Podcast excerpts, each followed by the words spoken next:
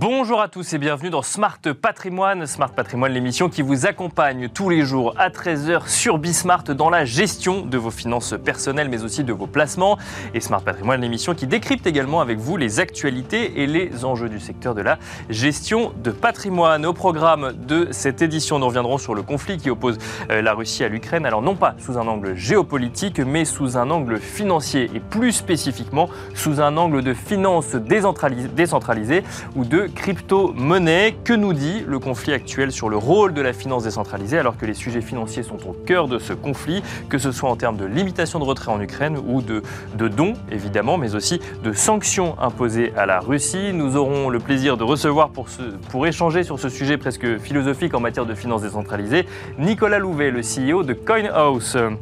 Nous enchaînerons ensuite avec Enjeu patrimoine où nous allons nous intéresser à un dispositif très particulier mais connu des entrepreneurs, un dispositif dans la ligne de mire d'un certain nombre de rapports économiques alors là même que la profession au sens large de ce que l'on pourrait appeler les professionnels de la gestion de patrimoine souhaitent le défendre. Je veux bien sûr parler du pacte d'Utreil. Nous aurons pour euh, cela le plaisir de recevoir en plateau Laure Varasté, ingénieure patrimoniale chez Odo BHF et Anna Gozlan, associée fondatrice de Office. Bienvenue à vous tous qui nous rejoignez. Smart Patrimoine, c'est parti.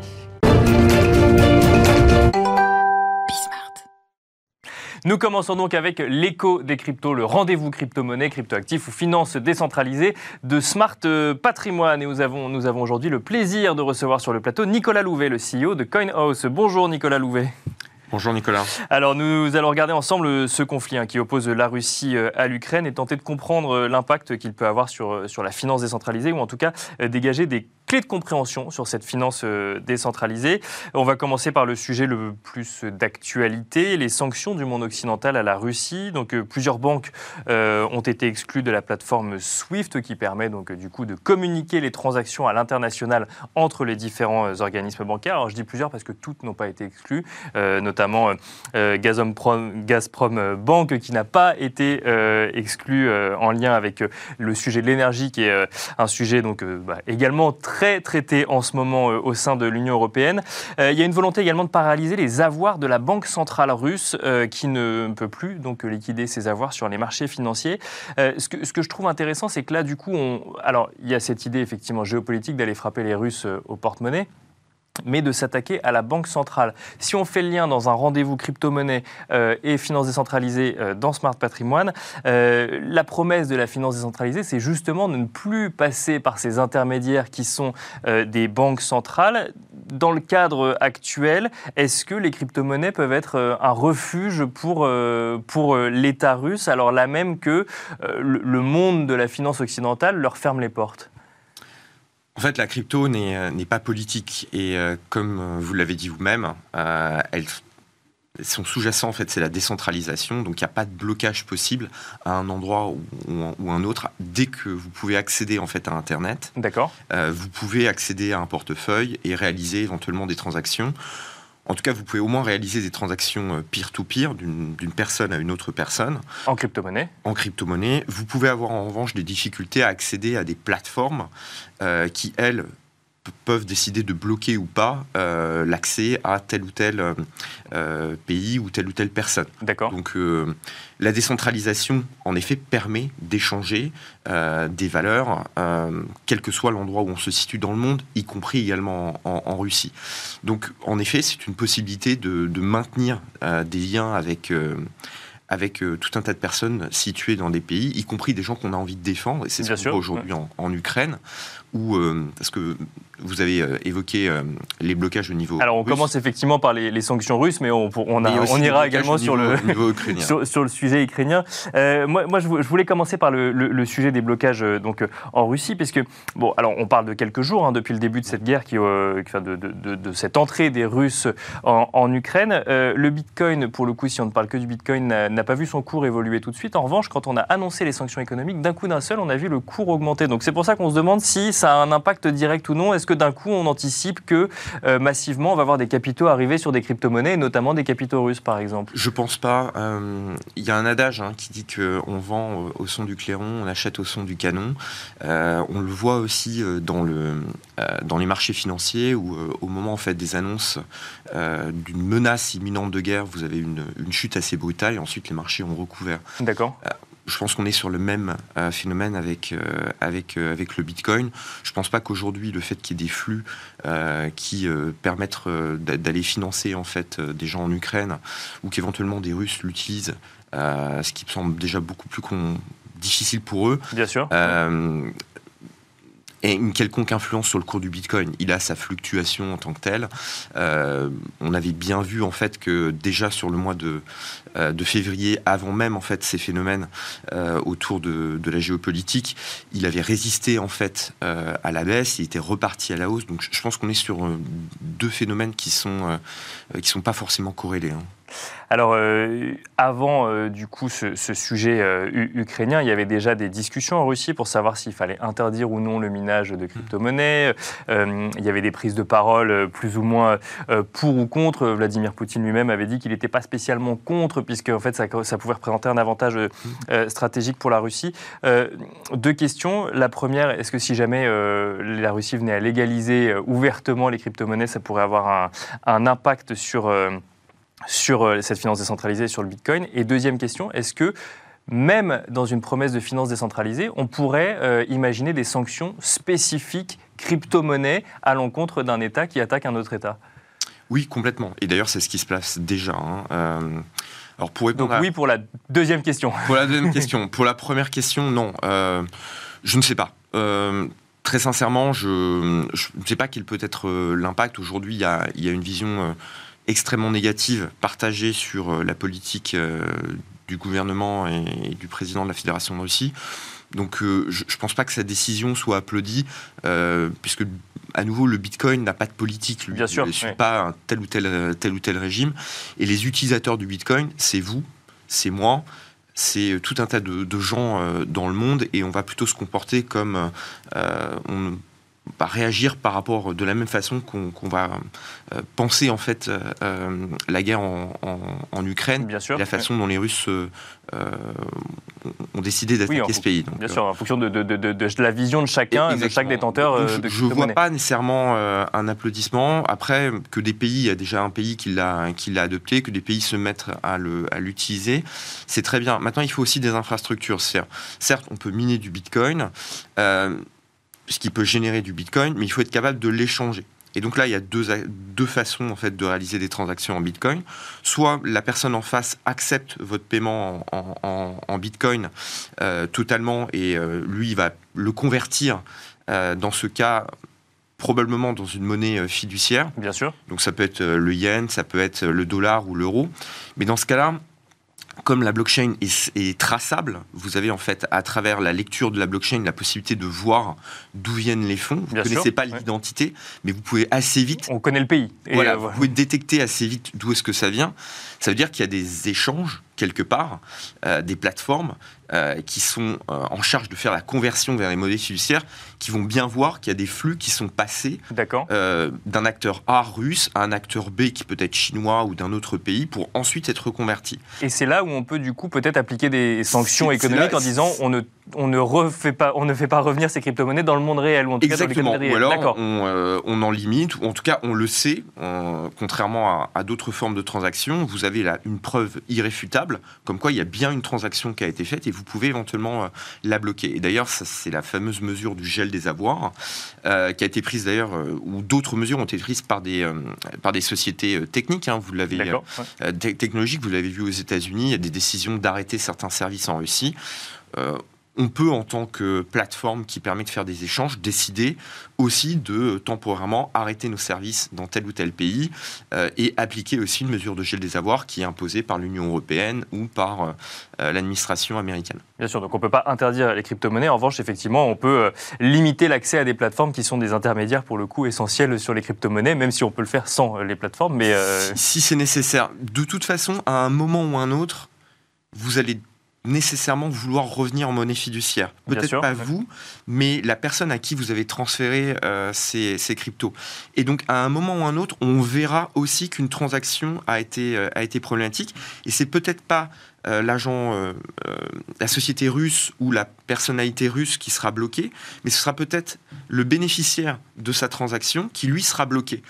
Et donc, à la fin, en fait, il y a un blocage peut-être global de la transaction qui fait qu'elle n'aura peut-être plus lieu. Euh, et donc, je, je, je pense qu'on est capable quand même d'agir à ce niveau-là de façon assez efficace. Alors, je vous propose euh, donc de rester effectivement sur, euh, sur ce conflit, euh, mais de regarder plutôt maintenant du côté ukrainien. on a vu au moment, alors effectivement, où les Russes sont entrés en Ukraine, une limitation des retraits pour tous les particuliers en Ukraine qui ne pouvaient pas retirer plus qu'une certaine somme d'argent à la banque. Alors, on sait que ça arrive notamment dans le cas de, crise économique, mais ça, pose une vraie question. Ça veut dire qu'on a son argent sur un compte en banque et qu'en fait, le jour où on veut le retirer, eh ben, si jamais le climat est suffisamment anxiogène ou si jamais on est trop nombreux à vouloir le faire, on ne peut plus retirer son argent. Donc il y a des sujets vis-à-vis euh, des Ukrainiens qui sont présents en Ukraine et ils acceptent du coup les dons internationaux et notamment les dons en crypto-monnaie. Et donc là en fait on voit euh, les crypto-monnaies qui jouent un rôle finalement de, euh, de, de, de, valeur pas forcément refuge mais résistant quelque part aux fluctuations des marchés ou en tout cas traditionnels. Qu'est-ce que ça nous dit de du rôle de la finance décentralisée pour le coup du côté ukrainien maintenant? Alors ça peut être paradoxal, mais euh, en effet, c'est, euh, ça peut sauver des vies. C'est-à-dire, euh, je l'ai lu à, plusieurs reprises ces derniers jours dans, des, dans des témoignages, mais vous avez signalé qu'il y avait des blocages ou des limitations, mais il y a aussi des complètement de l'impossibilité en fait de retirer des fonds. Or, bah, quand vous devez vous nourrir ou que vous devez acheter des biens de nécessité et que vous n'avez pas du tout la possibilité de, payer parce que vous n'avez plus d'argent, vous n'avez pas d'argent liquide, bah, comment vous faites? Concrètement. Euh, quand un État aussi est bloqué dans ses systèmes, euh, que le système, que, l'informatique ne fonctionne plus, que l'énergie ne fonctionne plus, comment vous faites pour réaliser des transactions? Même si vous êtes connecté encore à Swift, vous avez potentiellement des difficultés. alors vous me direz, avec la crypto, vous pouvez avoir des problématiques d'accès, mais il suffit d'un petit téléphone, d'une connexion assez simple en fait à un réseau pour pouvoir réaliser des, des transactions. Donc ça montre bien que la décentralisation peut aussi aider euh, tout le monde, et on l'a vu dans d'autres pays, à pouvoir accéder à, euh, à des valeurs en dehors d'un système qui parfois peut vous exclure, vous bannir, ou euh, tout simplement ne pas fonctionner. Donc on en voit ici un bénéfice extrêmement clair. Et alors, euh, il y a aussi également le sujet des dons, puisque l'Ukraine a, annoncé euh, pour accepter les dons en crypto-monnaie. Il y a un certain nombre de crypto-monnaies qui sont pour le coup spécifiquement euh, nommées et qui sont acceptées. Donc là aussi, ça permet en fait de, de, de, manifester finalement son soutien via des dons en crypto-monnaie. Pourquoi les crypto-monnaies spécifiquement On peut aussi faire des dons en, en, dollars ou en euros? Je pense que vous pouvez faire les deux. et il y a tout un tas d'associations en fait qui, euh, euh, qui, permettent d'accéder des dons en dollars, en euros, euh, quand elles sont situées notamment en dehors du pays et qu'elles interviennent dans le pays. Maintenant, dans le pays en lui-même, si euh, l'accès au compte bancaire n'est plus possible, euh, de toute façon, les gens ne vont pas pouvoir euh, retirer ou les organisations sur place humanitaires ne vont pas nécessairement pouvoir utiliser. ça sert à rien d'envoyer un million de dollars ou 10 millions de dollars si l'association locale, elle est de toute façon limitée dans sa capacité de retrait ou limitée dans la capacité d'utiliser les fonds. Donc là, on voit la possibilité en fait des cryptos de pouvoir aider localement en passant sur, par un système qui n'a rien à voir avec le, système bancaire. Et alors, Nicolas Louvet, vous avez également euh, mis euh, en place une initiative, je crois, au, Sandcoin House, qu'on va voir dans les, dans les prochains jours, justement, pour, euh, pour, pour, faire des dons en Ukraine via, via la plateforme. Alors, il y a plusieurs initiatives. Donc, nous, à titre d'entreprise, on va faire un don de, de 40 000 dollars à, des associations. On recommande aux, à tous ceux qui voudraient faire des dons en crypto-monnaie d'être extrêmement vigilants euh, parce que malheureusement, il y a toujours des gens qui euh, profitent de cela pour euh, faire des fausses annonces, proposer des fausses adresses qui en fait iront dans des portefeuilles qui n'iront pas à la fin en fait au service des Ukrainiens ou des associations qui vont défendre les, les, droits humains. donc il faut être extrêmement vigilant. Par rapport à ça, nous, on a fait le travail et on continue à faire le travail de bien identifier les adresses pour s'assurer que derrière, les gens ont la capacité de les utiliser et aussi que ce soit vraiment légitime en termes d'usage. Bien sûr. donc pour ça, on, prend contact en fait avec les différentes associations et on va proposer non seulement ces adresses-là sur notre plateforme pour que les gens qui ont des cryptos déjà chez nous puissent les retirer euh, et euh, les envoyer, euh, donc notamment le Bitcoin, vers ces adresses qu'on aura préalablement en fait renseignées. Mais on va aussi permettre un achat beaucoup plus simple en euros, en carte bancaire ou en virement bancaire, où on a un bouton en fait, vous ferez votre achat et nous on se chargera d'envoyer ensuite euh, les cryptos directement. Donc on pourra acheter avec des euros finalement et ensuite euh, vous vous occupez du reste. La, euh, la, plus simple en fait sera ainsi sera ainsi proposée. et puis on va également continuer à accompagner. On a une Ukrainienne en fait qui a perdu son job parce qu'elle travaillait entre la France et l'Ukraine et l'entreprise en Ukraine ne fonctionne, n'est plus en mesure en fait de l'employer. il se trouve en fait qu'elle a des compétences qui correspondent à ce qu'on recherche actuellement, donc on va lui proposer également un CDI. Merci beaucoup euh, Nicolas Louvet d'être venu vous exprimer ce matin sur le sujet sur le plateau de Smart Patrimoine. Je rappelle que vous êtes le CEO de CoinHouse. Merci à vous également et on se retrouve tout de suite dans Enjeu Patrimoine. Et nous enchaînons à présent avec Enjeu patrimoine où nous allons nous pencher sur le pacte d'Utreil, ce mécanisme qui permet une transmission de son entreprise ou de titre de son entreprise avantageuse d'un point de vue fiscal et qui se trouve actuellement dans le viseur de plusieurs rapports économiques. Le rapport Tirol-Blanchard, tout d'abord publié en juin 2021, puis le rapport du Conseil d'analyse économique s'appuyant d'ailleurs sur le fameux euh, rapport Tirol-Blanchard. Les deux estiment, euh, dans une réflexion plus globale sur les inégalités en France et notamment sur le rôle de l'héritage et de la succession dans ces inégalités que le pacte du Treil serait un facteur de création d'inégalités. Qu'en pensent les techniciens, les professionnels du secteur de la gestion de patrimoine? Nous avons le plaisir de recevoir pour en parler Laure Varasté, ingénieur patrimonial chez Odo BHF. Bonjour Laure Varasté. Bonjour. Bienvenue sur le plateau de Smart Patrimoine. Nous avons le plaisir de recevoir également Anna Gozlan, associée fondatrice de Carmony Office. Bonjour, Anna Gozlan. Bonjour. Et bienvenue également sur le plateau de Smart Patrimoine. Alors l'idée, euh, le pacte du Treil, effectivement, tout le monde ne connaît pas, donc on va essayer de le définir un petit peu et après on va se poser la question de savoir pourquoi est-ce qu'il est dans le viseur de ces rapports euh, économiques et ce que vous en pensez. C'est ce qui nous intéresse en priorité. Tout d'abord, Anna Gozlan, pour le, le définir, le pacte du Treil, on peut peut-être commencer par le replacer dans un contexte économique. C'est un dispositif qui n'est pas si vieux que ça. On parle des années 2000 pour le coup. Tout à fait. Euh, c'est un dispositif qui a été mis en place euh, après un constat assez flagrant du retard que prenait en fait la France par rapport euh, à ses pays voisins sur justement ce sujet de transmission d'entreprises. De, D'accord. il date effectivement de 2003, mais contrairement à ce qu'on peut imaginer, il n'a pas été mis en place par une loi de finances.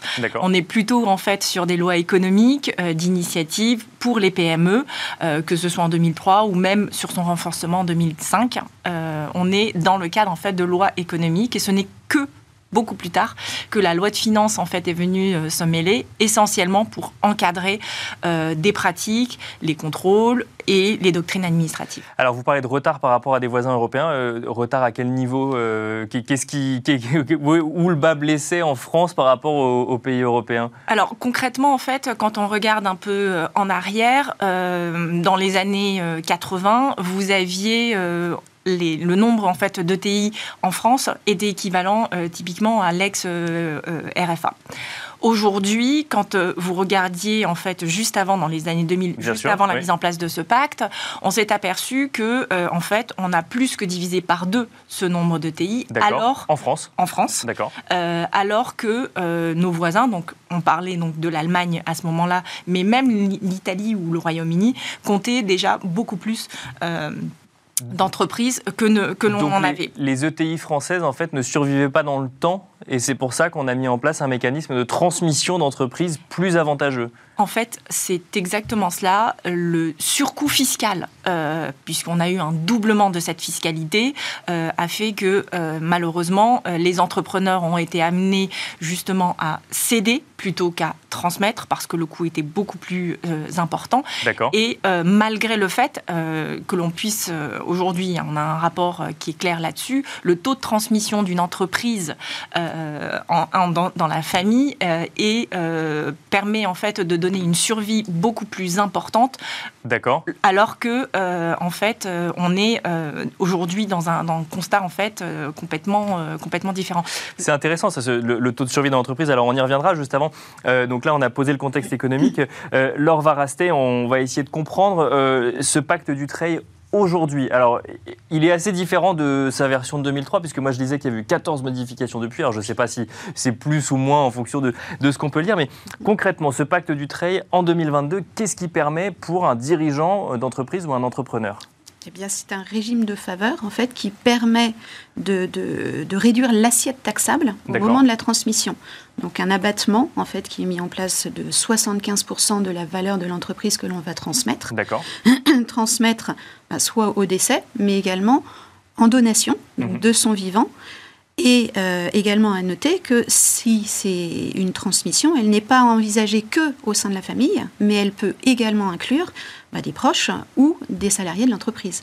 Donc c'est vraiment une transmission qui est favorisée avec un abaissement de l'assiette taxable et s'il s'agit d'une donation, avec évidemment d'autres conditions, la possibilité aussi que euh, si la donation est faite en pleine propriété, il y a des réductions de droits. Donc ça permet en fait par ce mécanisme-là de rendre plus acceptable justement le coût de cette transmission. On paye moins d'impôts sur l'entreprise qui est transmise. Alors il y a des conditions, j'en ai, ai noté une, c'est qu'il faut quand même conserver euh, les titres de l'entreprise quand on se voit transmis euh, l'entreprise. Alors il faut les conserver au moins 4 ans quand on récupère, quand on récupère les, titres pour le coup. Exactement. En fait, il y a deux engagements de conservation. Le premier qui est collectif, donc avec le donateur en question, et un second individuel Donc c'est euh, deux ans plus quatre ans, donc c'est un minima six ans hein, l'engagement, les, les engagements euh, à prévoir, donc de conservation de ces titres, mais avec d'autres contraintes qui sont également des fonctions de direction au sein mhm. de l'entreprise par l'un des signataires du pacte. Donc tout cela est vraiment très contraignant. il faut diriger l'entreprise euh, ensuite, par, la suite, quand on se voit, mm, mm. euh, alors donner non, puisqu'on les achète quand même ces titres, mais effectivement il y a une, une fiscalité avantageuse. Euh, est-ce qu'on parle forcément de l'intégralité des titres détenus par le dirigeant? Est-ce que ça peut, qu'on peut faire plusieurs pactes du trail au cours de sa, C'est recommandé. C'est recommandé, d'accord. Parce qu'il faut qu'il y ait un pacte du trail qui soit fait un engagement collectif qui soit en cours pour au jour de la transmission. Donc automatiquement, il va falloir euh, envisager bah, plusieurs pactes pour impliquer peut-être plusieurs membres de la famille ou plusieurs membres justement de, direction et euh, faire en sorte que euh, bah, ces, différents pactes euh, puissent être reconstitués tous les deux ans si la transmission n'a pas eu lieu. Donc en fait, on va multiplier, enfin multiplier, il ne faut pas non plus Bien sûr. Non, mais au faire moins... de trop, mais faire rouler ces pactes de façon à ce que l'on puisse mettre en œuvre ce type de, de, de, dispositif. Alors Anna Gozlan, je, mentionnais en, introduction donc du coup deux rapports qui, qui pour le coup mettent le pacte du trade dans leur viseur, alors de manière beaucoup plus général, il s'attaque au sujet de euh, l'héritage, de la succession, qui, mm. euh, du coup, selon ces rapports, euh, favorise un certain nombre d'inégalités, notamment euh, qui calcule la, part de l'héritage dans la fortune effectivement des, euh, Français, euh, donc en 2020, 2021 ou, ou, 2022, part de l'héritage qui, qui grossit. C'est pas notre sujet ici, on l'a déjà traité dans d'autres émissions. Là, on est vraiment sur le pacte du trail. Pourquoi est-ce que ce pacte du trail est dans le viseur aujourd'hui? C'est parce que ce que, ce que sous-entend le rapport, c'est ou ce que dit clairement le rapport, c'est que du coup, on fait une fleur à ses héritiers, on transmet une entreprise, c'est pas forcément les plus indiqués pour la diriger et euh, qu'il faudrait le supprimer pour permettre à d'autres de récupérer l'entreprise. Mais ça va à l'inverse de ce que vous nous avez dit sur le contexte historique. Donc c'est pour ça faut j'essaie de comprendre. Mm, mm. Tout à fait. D'autant que si on souligne un autre chiffre qui est quand même assez intéressant, le taux de transmission en France est largement inférieur à celui de nos voisins à nouveau. On est à 17% quand on est à plus de 56% en Allemagne. D'accord. Euh, donc remis dans le contexte, on peut comprendre en fait la volonté euh, de, de ces auteurs économistes qui partaient en fait euh, d'une bonne, d'une bonne, bonne idée, effectivement, de rétablir des égalités. Mais effectivement, le vrai sujet, c'est que l'on se retrouve dans une situation où on écarte de facto euh, en fait des héritiers sous prétexte qu'ils ne sont pas en fait capables euh, ou qui ne seraient pas suffisamment compétents. Mais en réalité, on se pose à juste titre la question de savoir si ce n'est pas une, simple idéologie qui est derrière. C'est prouvé qu'un héritier est moins compétent que, que les parents pour, pour gérer une entreprise Non. Et aujourd'hui, on, est, euh, on, assiste des familles qui euh, sont euh, suffisamment alertes sur ces sujets et qui s'associent justement à des compétences lorsqu'elles prennent conscience que sur certains sujets, elles ne sont pas seules capables de répondre à, ces, à leurs obligations. On a un, véritable besoin aujourd'hui dans le tissu économique et on ne peut pas, du revers de la main, décider d'y de, mettre fin sous prétexte qu'ils seraient moins compétents. Laure Varasté, d'ailleurs, vous avez mentionné que, enfin, on n'est pas obligé de transmettre qu'à sa famille, pour le coup, dans le pacte du trade. on peut définir, en fait, déterminer qui va récupérer l'entreprise et faire un pacte du trade. Donc, votre réaction, comme, comme Anna Gozlan, sur le sujet, sur, sur, le fait que ce soit dans le viseur aujourd'hui de, ces rapports ah, ce qu'il faut reprendre, enfin, pour, pour rebondir sur ce que vous disiez, c'est vraiment essayer de préserver l'entreprise et de pérenniser l'activité, pérenniser le savoir-faire, pérenniser l'emploi. Donc finalement, c'est trouver les bonnes personnes à qui transmettre. Donc ça n'est pas que la famille, mais ça peut aussi être d'autres salariés. Alors c'est vrai qu'on a peut-être cette image, et c'est peut-être pour ça que c'est dans le viseur, de on va euh, transmettre un capital un patrimoine à ses descendants, c'est peut-être ça qui est visé, mais en réalité, c'est mis en place avec de façon beaucoup plus large. D'accord. Ça n'est pas que les descendants, euh, ça peut être des tiers, euh, ça peut être une famille beaucoup plus, beaucoup plus large. L'idée, c'est de trouver le bon dirigeant pour justement poursuivre l'aventure. Donc euh, le fait que ce soit dans le viseur de rapports économiques ne fait pas forcément sens, si je comprends bien, du point de vue du dirigeant ou d'un point de vue économique. Mm.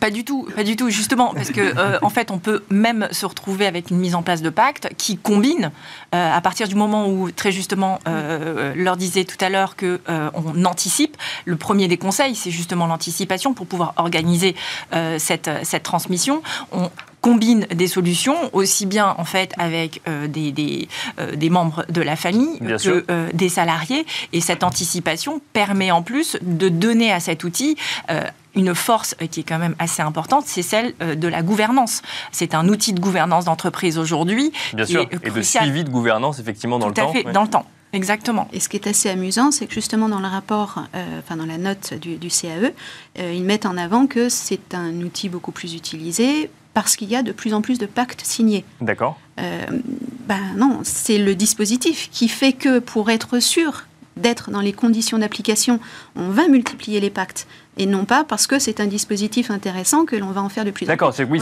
c'est pas juste un avantage fiscal, c'est que derrière il y a d'autres sujets que juste l'avantage fiscal. Et effectivement, il ne faut pas regarder. C'est pas le bon compteur à regarder. C'est pas le bon compteur à regarder l'avantage fiscal. Non, non. Euh, il nous reste quelques hum, quelques minutes, voire quelques secondes. Anna Gozlan, euh, le... est-ce qu'il y a un risque si euh, on n'en est pas à parler de suppression pour l'instant, on est juste sur le rapport et dans le viseur, enfin le pacte est dans le viseur d'un certain nombre de rapports. Est-ce qu'il y aurait quel risque à sa, à sa suppression? Ça veut dire que du coup on verrait euh, quoi, nos, entre, nos, ETI françaises euh, vendues quoi, euh, toujours en France, à l'international, voire... On, a déjà vécu la situation où effectivement les, choix, les chefs d'entreprise n'ont pas eu d'autre choix que d'abandonner et donc d'être mis en vente. et souvent ce sont des groupes étrangers ou des fonds d'investissement qui, qui viennent en fait en, en, grand cheval blanc sortir. Et donc là il y a le sujet de gouvernance que vous mentionnez. Et là il y a un vrai sujet, d'autant que en plus on s'aperçoit en regardant en fait les, la dernière crise que nous avons connue, hein, le Covid-19. C'est vraiment dommage de se priver de cette force qui est euh, en fait euh, nos ETI lorsqu'elles sont transmises en entreprise, elles ont une véritable euh, vision à long terme. Et, cette pérennité leur donne finalement une certaine résilience face à ces crises-là. Et ce sont elles qui s'en sortent le mieux euh, dans, dans, ce genre de contexte. Merci beaucoup Anna Gozlan, associée fondatrice de Kermoni Office. Merci également Laure Varasté, je vous voyais acquiescer à ce que disait euh, Anna Gozlan. Laure Varasté, ingénieure patrimoniale chez Odo BHF. Merci à vous de nous avoir suivis. Et je vous donne rendez-vous demain pour un nouveau numéro de Smart Patrimoine à 13h sur Bismart.